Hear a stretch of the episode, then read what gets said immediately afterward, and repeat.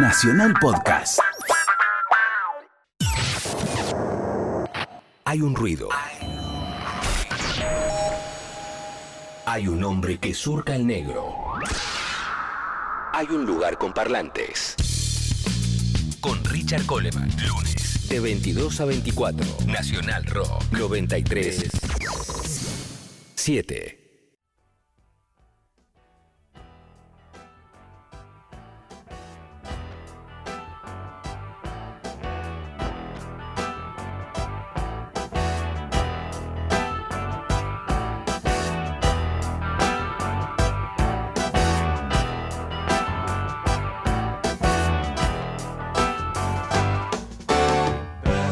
And lay dreaming in a four-poster bed. Arm in arm, head to head. Babs and Babs. Babs said, What you thinking? She said, Nothing. But I never do, cause I leave it up to you.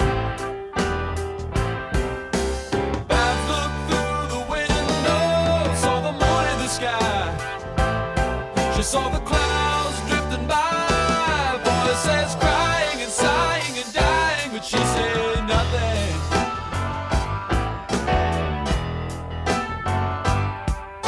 So look out on the lawn, there is a moon out tonight. Moon out tonight. There's a moon out tonight. So can't you see?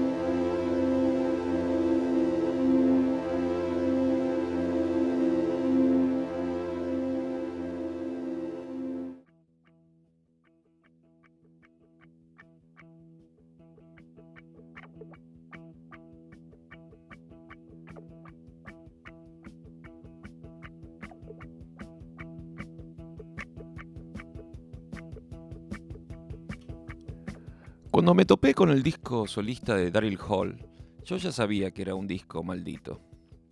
Sabía que lo habían grabado un par de años antes, eh, lo compré en 1980, y que la discográfica había decidido ponerlo en el freezer, un concepto que yo conocía por primera vez. Por anticomercial. Tampoco sabía que una compañía podía hacer eso.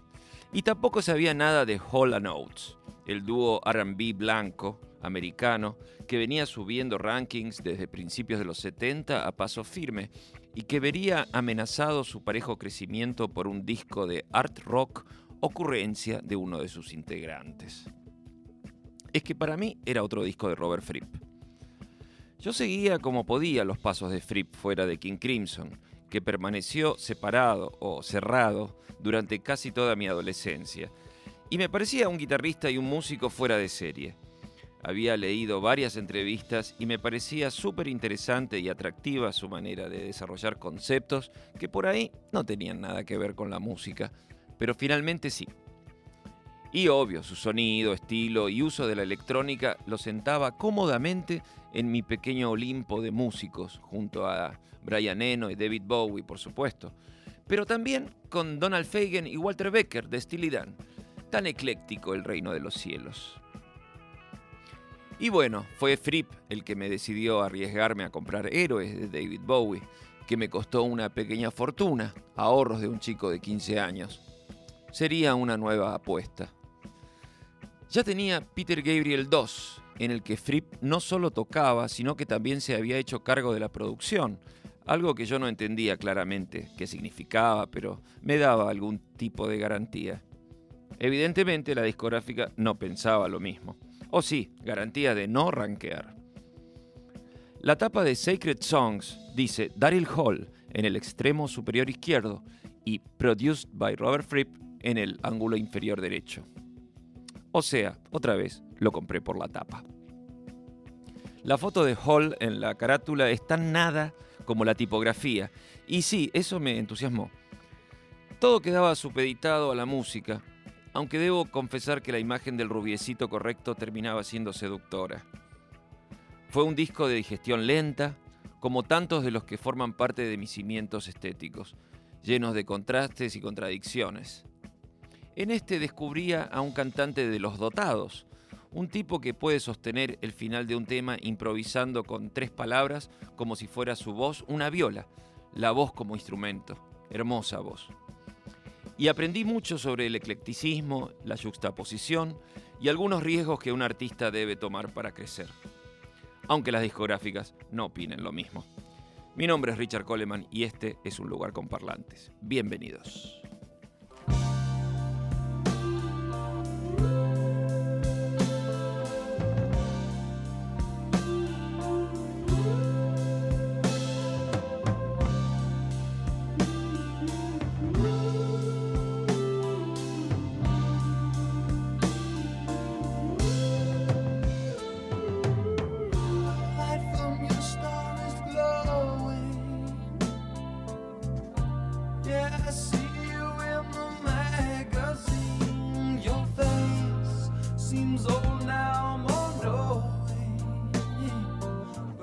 fair woman to a teenage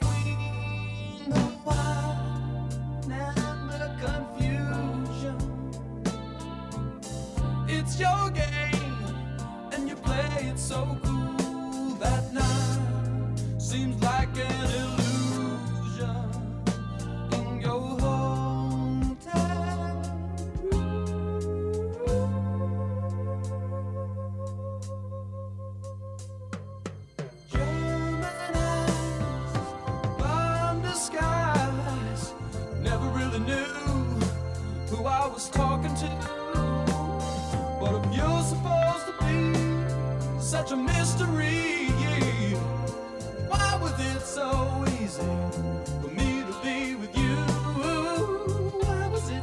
easy?